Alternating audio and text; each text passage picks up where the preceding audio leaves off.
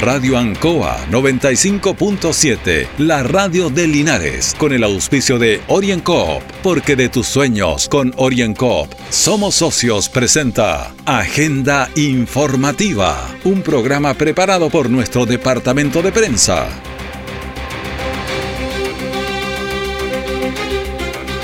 Bienvenidos, bienvenidos a Agenda Informativa de este día, lunes 30 de agosto, a través del 95.7 Radio Ancoa, radioancoa.cl y todas sus plataformas digitales, junto a don Carlos Agurto en la coordinación. Corporación de Desarrollo entregó un aporte de 27 millones a bomberos, producto de la recaudación de parquímetros. Ministro de Obras Públicas, Alfredo Moreno, visitó el embalse Ancoa y supervisó su llenado. Mal debut como local tuvo Deportes Linares, perdiendo frente al elenco de Osorno. El detalle de esta y otras informaciones en Agenda Informativa. Han sido tiempos difíciles, de incertidumbre, porque las ventas han bajado, hemos tenido miedo y preocupa no saber cuándo las cosas mejorarán. La pandemia nos ha afectado a todos. Me acerqué a Oriencop buscando una solución y mi sorpresa fue enorme. Entendieron de inmediato mi situación y juntos buscamos la mejor alternativa para salir adelante con mi negocio. Reactiva tu negocio con Orienco. Solicita tu crédito microempresas de 14 millones en 48 o 60 cuotas con una tasa súper baja. Orienco, cooperativa de ahorro y crédito. Siempre en el lugar donde se produce la noticia están los equipos de prensa para que usted se informe primero. Agenda informativa. Vamos a comenzar nuestro programa hablando del problema que tenemos, de la preocupación que es la sequía, con noticias buenas y noticias malas a través del cambio climático. Estuvo el fin de semana acá en Linares, específicamente visitando el sector de Embalse Ancoa, el ministro de Obras Públicas, Alfredo Moreno. Estuvo viendo la capacidad del embalse, que en este momento está a un 80% de su capacidad, lo que es una buena noticia para los regantes. Recordemos que la capacidad del embalse Ancoa son 80.000 metros cúbicos. Ante ello se refiere Alfredo Moreno donde hemos tenido las mejores noticias producto de las últimas lluvias. En general los embalses no han tenido un, crecimiento importante con las últimas lluvias, pero este embalse hace la diferencia. Tenía un poquito más del 40% de, su capacidad, hoy día estamos más del 80%, está en el 85% y eso nos hace pensar que en muy pocos días vamos a tener este embalse completamente lleno y eso permite tener una gran cantidad de agua, 80 millones de metros cúbicos disponible para los 8.000 agricultores que están en este valle. Así que una muy buena noticia que le llega a, todos los regantes de este, de este valle. También el ministro, si bien manifestó su alegría porque está en 80% de la capacidad del embalse, también preocupa eh, la escasez de nieve porque no ha caído mucha nieve. La nieve también aumentó algo, pero sigue siendo muy poca, muy poca nieve y esto es una cosa que tenemos en, toda la región y particularmente no solamente en la región, sino que en toda la, en, toda la digamos, zona central, tanto centro-norte como centro-sur de Chile, tenemos un déficit de nieve muy importante. Eh, y ese es el principal almacenamiento, incluso más que los embalses. La, principal almacenamiento para el uso en primavera y verano es la nieve de que disponemos y eso está muy bajo. Así que vamos a tener, a pesar de tener agua en este embalse, los otros embalses no tienen la situación de este, también están muy deficitarios. Por su parte, Fernando Ursúa, que es representante de los regantes, dice que ellos han estado trabajando para cuidar el bien más escaso en momento que es el agua y como les decía adelante, la cuenca del Maule siendo la más intervenida, la verdad que tener los decretos nos permite a nosotros como juntas de vigilancia o asociaciones de riego poder distribuir de forma distinta el agua, poder actuar de otra manera. Frente a eso ya estábamos trabajando hace más de dos meses con el tema de esta sequía, eh, hemos hecho algunas coordinaciones, estamos, ampliamos el convenio que ya teníamos de, ahorro de los envases de, de Colbún y después de eso, tener la noticia hoy día de este plan estratégico de Cuenca, la verdad que es bastante bueno para nosotros, nos da una línea a seguir, donde tenemos que unirnos todos los usuarios de agua. Tienen que estar las hidroeléctricas, tienen que estar las forestales, trabajando en conjunto con los regantes y en ese sentido poder mejorar la eficiencia del agua, que es el bien más escaso que tenemos hoy día. Esto, este llenado de un 80% de capacidad del embalse Ancoa, también se suma a la declaración de zona de emergencia agrícola para nuestra región, junto a otras tres regiones y la región metropolitana. Eh, esto se dio a conocer el día viernes pasado, que se estaba pidiendo esta declaración de emergencia agrícola que tiene que ver con recursos directos y frescos e inmediatos para paliar este tema. El delegado presidencial Juan Eduardo Prieto se refiere a esta declaración. La ministra hace cerca de tres semanas y, posteriormente estuvimos haciendo un levantamiento con los distintos servicios relacionados del agro para ver cuál deberá ser el plan de trabajo para los próximos meses. Y hoy día ya la ministra eh, validó y entregó el, decreto de emergencia agrícola para la región del Maule y tres regiones más, donde ya se comprometieron los primeros 8 mil millones de pesos en un fondo para las cuatro regiones. Eh, seguramente se va a trabajar también hoy día con los gobiernos regionales para ir apalancando recursos desde las regiones, pero pero lo importante es que ya se está trabajando en una emergencia que, no tenemos ninguna duda que se va a hacer muy dura en los próximos meses, ya acercándonos al verano. El delegado regional presidencial da a conocer los alcances de esta medida. Primero es que hoy día la emergencia agrícola viene muy de la mano eh, al problema con, los animales. Muchos pequeños agricultores, medianos agricultores que, que todo su esfuerzo lo hacen con sus pequeñas vaquitas, corderos, muchas veces abejas por lo tanto, ese es uno de los temas prioritarios donde vamos a darle mucho énfasis porque lo que no queremos es que se mueran animales producto de la sequía en nuestra región del Maule, pero también tenemos que trabajar y velar por el, agua, que, que es tan clave. Por eso también que próximamente se declarará emergencia, déficit hídrico a través del Ministerio de Obras Públicas también para complementar estas dos medidas que van a ir fortaleciendo con recursos y con iniciativas de emergencia, como bien se dice, para nuestra región del Maule. Juan Eduardo Prieto también se refirió a la duración de esta emergencia, hasta cuándo se puede extender. Sí, la vigencia dura, eh, o sea, es prolongada dependiendo de la realidad de cada una de las regiones, por lo tanto eh, tiene un plazo de un año, pero, si es necesario se puede volver a alargar, pero, nosotros creemos que, como lo ha hecho el Ministerio de Agricultura y el Ministerio de Obras Públicas, se está trabajando para, poder enfrentar de mejor manera lo que vendría siendo la, la sequía de este verano. Y esperemos también trabajar con planes a mediano y largo plazo porque hemos visto que la emergencia y la sequía viene, bien digo, la, sequía en nuestra región del Maule, en nuestro país, viene de los últimos 10 años. El Ceremi de Agricultura, Luis Verdejo, manifestó cómo se van a dividir los recursos por esta emergencia agrícola. Instancias se dividen en partes iguales, pero hay regiones con mayor necesidad. Si estas regiones eh, van a tener un poco más necesidad y hay regiones que tienen eh, menor cantidad de agricultores también, como las regiones más al norte, es muy posible que la región del Maule pueda capturar más recursos.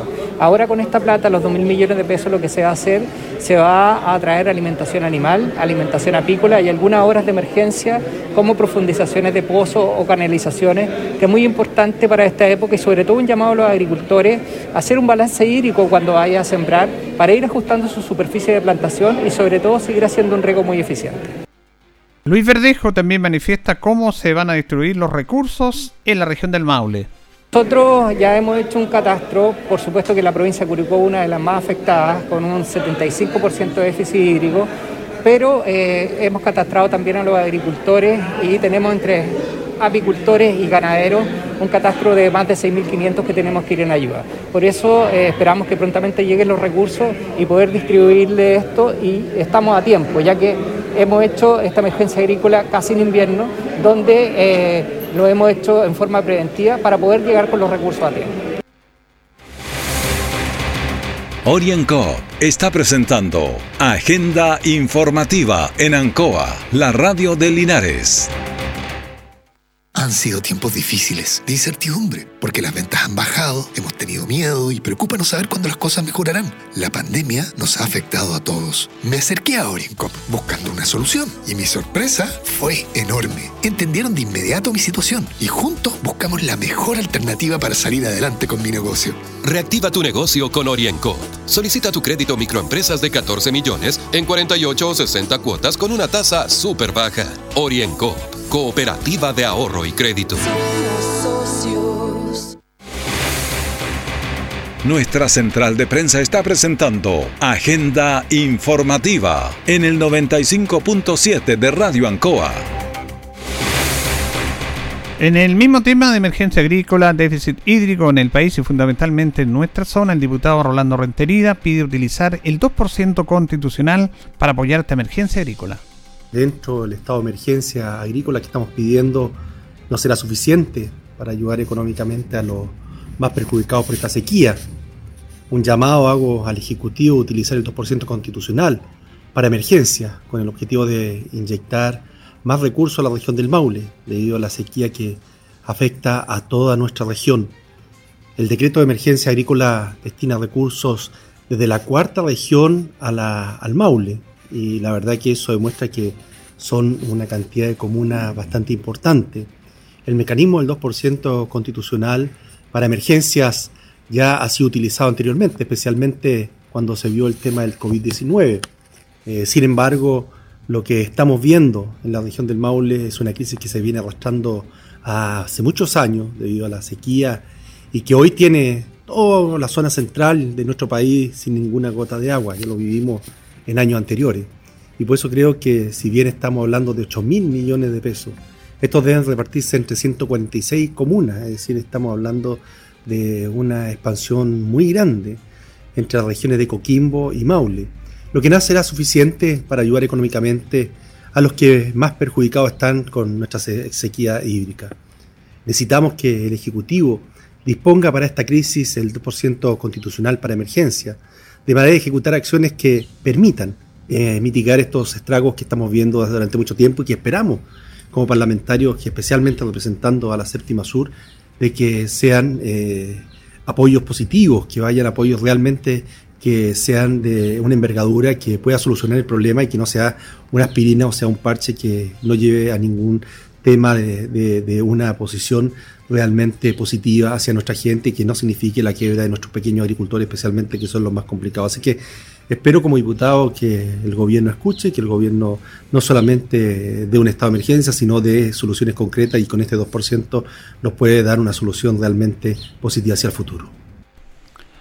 Una buena noticia se entregó el día viernes pasado en una actividad en el Salón Auditorio de la Biblioteca, Pública Manuel Francisco Mesaseco, porque la Corporación de Desarrollo, que preside Guillermo Martínez, entregó al alcalde de la comuna Medio Mesa el aporte de esta corporación producto de los fondos de los parquímetros que ellos están administrando a bomberos, como está estipulado.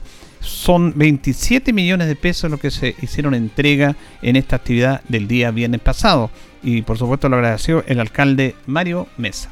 Voluntad decidida y firme de, linarenses, de empresarios, del mundo privado, porque la Corporación de Desarrollo nace para complementar la función municipal, pero particularmente su fin último es el desarrollo de la ciudad en múltiples áreas. Linares se hace grande no solamente por la labor que el municipio desarrolla con un alcalde y un cuerpo de concejales, con el compromiso decidido de todos y cada uno de nosotros. Y que existan personas dispuestas de manera gratuita a entregar tiempo, trabajo, preocupación, para que a Linares le vaya bien en el área del ordenamiento territorial y vehicular de los parquímetros es siempre positivo. Y es positivo en primer lugar porque no perdamos el foco de que lo más importante son y siempre deben ser las personas. Cuando hablamos del sistema de parquímetros, en primer lugar, los beneficiarios, beneficiados directos son los trabajadores, las trabajadoras. Ustedes se han percatado que el trato de nuestros trabajadores del sistema de parquímetros es distinto para con los automovilistas de Linares. ¿Y por qué es distinto? Y hay que decirlo con todas sus letras. Es distinto porque ganan mejor, ganan más que antes. Porque a sus hijos se les dan detalles como obsequios para el Día del Niño y el día también de Navidad. Son importantes porque las condiciones laborales, desde la vestimenta que ellos utilizan, es distinta a lo que tenían antes. Entonces, cuando el trabajador y la trabajadora están, están conformes con su labor, cuando ganan mejor, tienen un trato distinto con el automovilista, con el, eh, con el usuario. Además, es importante para Linares, sí, es importante para Linares porque se paga por minuto a minuto. Y esa diferencia, todos y cada uno de los automovilistas de nuestra ciudad la han podido ver y pueden comparar además otros automovilistas que llegan a la ciudad y linarenses que visitan otras ciudades del resto del país. Es importante además porque pese a que estuvimos en un contexto de cuarentena, dos meses, donde otras empresas privadas legítimamente hicieron uso de fondos del Estado como el FOGAPE u otro, cesaron sus obligaciones muchas veces y se acogieron a un beneficio establecido por la ley. ¿Qué fue lo que hizo el sistema de parquímetros en nuestra ciudad? ¿Qué fue lo que hizo la Corporación de Desarrollo? Le dijo a sus trabajadores y trabajadoras que se fueran a sus casas y que se les iba a garantizar el pago de sus obligaciones remuneracionales, incluyendo sus horas extras promedio de los últimos seis meses. ¿Quién hace eso en Chile hoy? ¿Son o somos pocos? Y por eso yo le agradezco por su intermedio, presidente, a los linarenses, a los automovilistas, a los trabajadores del sistema de parquímetros, a los directores y a las personas que trabajan en este sistema. Este cheque, estos fondos, van para nuestros bomberos van para nuestros bomberos. Articularé con bomberos para que el directorio tenga una reunión de bomberos con el directorio de la corporación y el municipio sea el articulador. Estos fondos van 100% para bomberos de nuestra ciudad. Bueno, fueron 27 millones de pesos los que se han entregado, ya se han entregado 57 millones de pesos a bomberos en este tema que era un tema complicado de sacar la concesión de los parquímetros a un privado para que fuera administrado por la Corporación de Desarrollo Local, apoyado por el municipio y que a través de los, todo lo recaudado, con menos tarifa por estacionarse, fuera a bomberos. Hasta el momento está resultando de muy buena manera. Vamos a escuchar a Guillermo Martínez, el presidente de la Corporación de Desarrollo Local, que él manifestaba también que la evasión ha bajado pero muchísimo, prácticamente no hay evasión, porque la gente quiere apoyar a bomberos y también porque es más barato lo que tiene que ver con el estacionarse. Pero aquí apunta un tema fundamental que lo queremos destacar, que es el buen trato, el respeto hacia los trabajadores de los parquímetros. En base al buen trato, a una buena remuneración, que es mejor, mejores derechos, ellos están trabajando de mejor manera y enfocan en el aspecto humano su labor. Eh, nosotros creemos que, que es lo más importante en una empresa. los trabajadores no son un número. Las empresas dependen de cómo estén los trabajadores para que funcionen si somos todos seres humanos y uno en eso tiene que ser súper empático. Yo quiero tratar a la gente como me gusta que me traten a mí. Y este estilo, de verdad, los que no lo entiendan es porque no entienden lo que pasa en Chile y lo que pasa en el mundo. Hoy día Chile necesita una relación distinta entre los chilenos. Y la gente responde.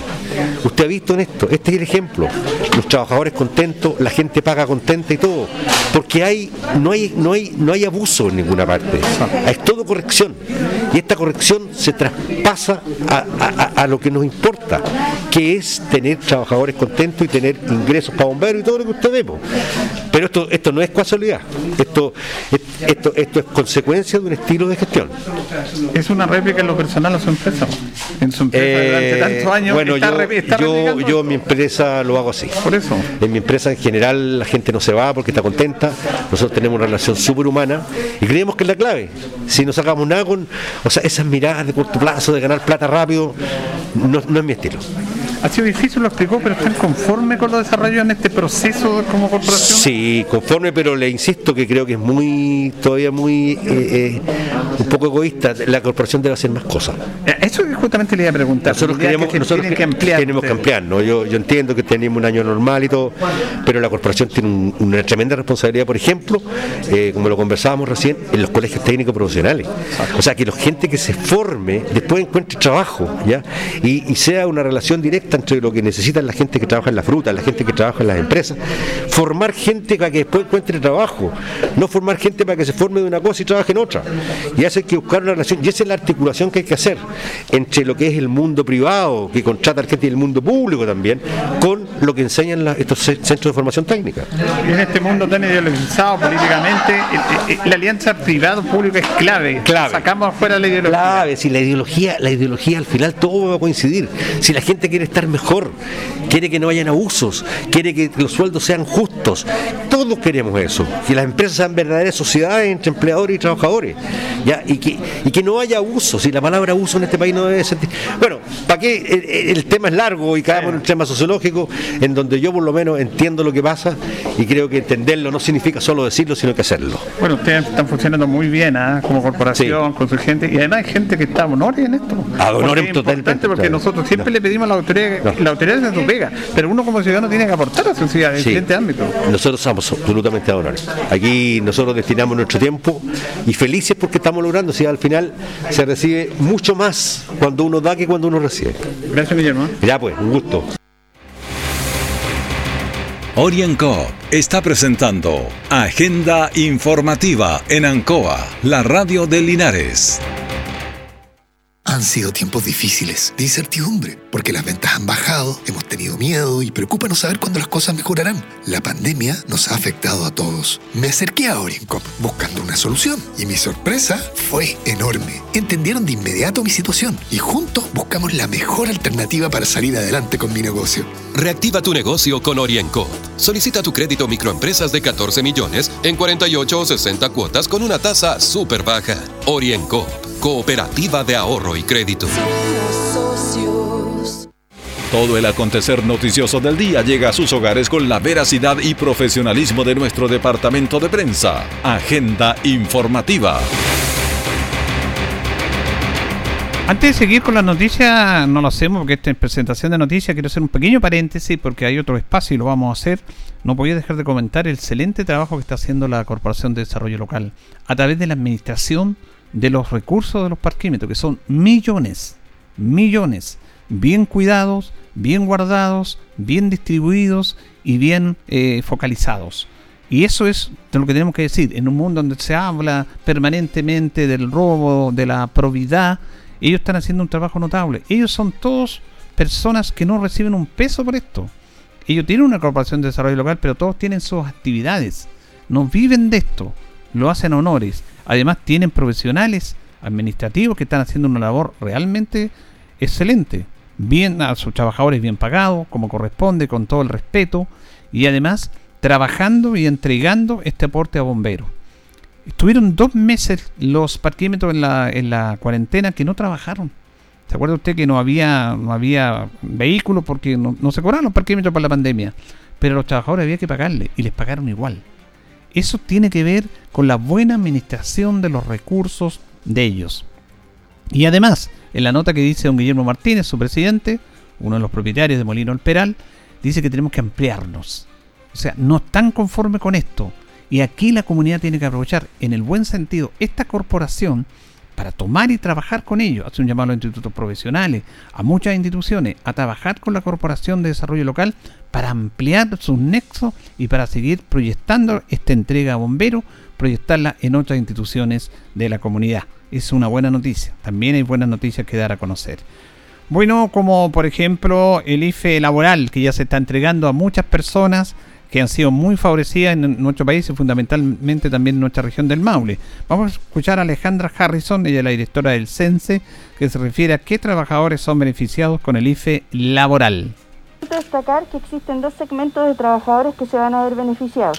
Los que ya tienen el subsidio al nuevo empleo y ya han recibido sus, primeros, eh, sus primeras cargas del subsidio, las que son mujeres 70 mil pesos, los que son varones 50 mil pesos, ellos en el mes de septiembre van a recibir un incremento que va a llegar hasta los 200 mil pesos mensuales eh, o 250 mil pesos mensuales dependiendo del sueldo porque esto es un incremento del 50% del ingreso mínimo mensual o 60% dependiendo de si es discapacitado, si es mujer y si es un joven hombre hasta 23 años recibe, ¿no es cierto?, un incremento del 60% de su renta bruta.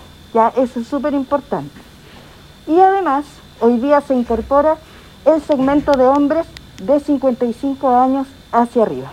Esos son los trabajadores que hoy día están activos, que tienen el subsidio al nuevo empleo y que van a recibir ese incremento en el mes de septiembre, de ahí en adelante y los nuevos trabajadores que tienen un contrato a partir del 1 de agosto van a recibir el IFE laboral cuatro meses hasta diciembre con un porcentaje de hasta 250 mil pesos o hasta 200 mil pesos de acuerdo a la categoría antes mencionada. También vamos a escuchar a Joaquín Bravo, que es administrador de, de casinos y que logró ser beneficiado con el IFE, lo que encuentra muy positivo. En lo personal, eh, que tengamos un ingreso extra al que nos genera el trabajar es bastante atractivo, beneficioso, más en la, en la, época en la que estamos, que es un poco complejo. Así que bien, contento, se recibió de buena manera. Eh, yo era beneficiario del sistema antiguo, por llamarlo de alguna manera, así que con esta actualización automática que se menciona, bastante contento.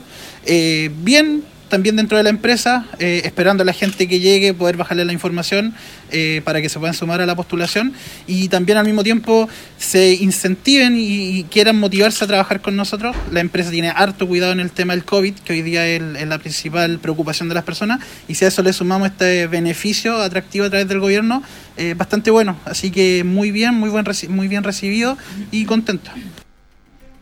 Bien, por el IFE eh, laboral. También vamos a decir que la Seremía de Medio Ambiente lanzó eh, fondos para concursar a los municipios, fondos para reciclaje en cada una de las 30 comunas de la región del Maule, como lo da a conocer el Seremi de Medio Ambiente, Pablo Sepúlveda.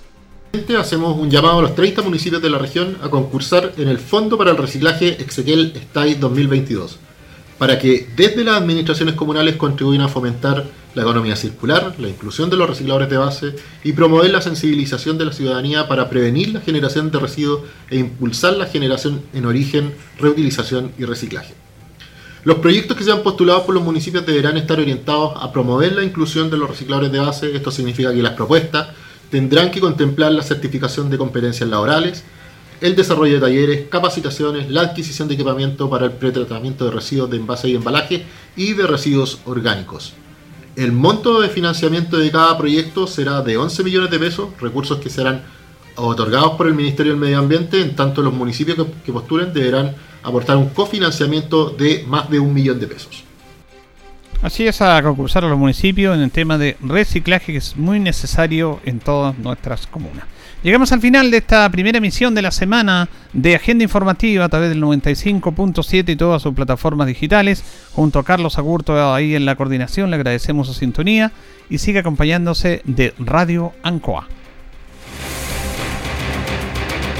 Radio Ancoa 95.7, la radio de Linares, con el auspicio de OrienCoop, porque de tus sueños con OrienCoop somos socios, presentó Agenda Informativa, todo el acontecer noticioso del momento preparado por nuestro departamento de prensa. Radio Ancoa, por la necesidad de estar bien informado.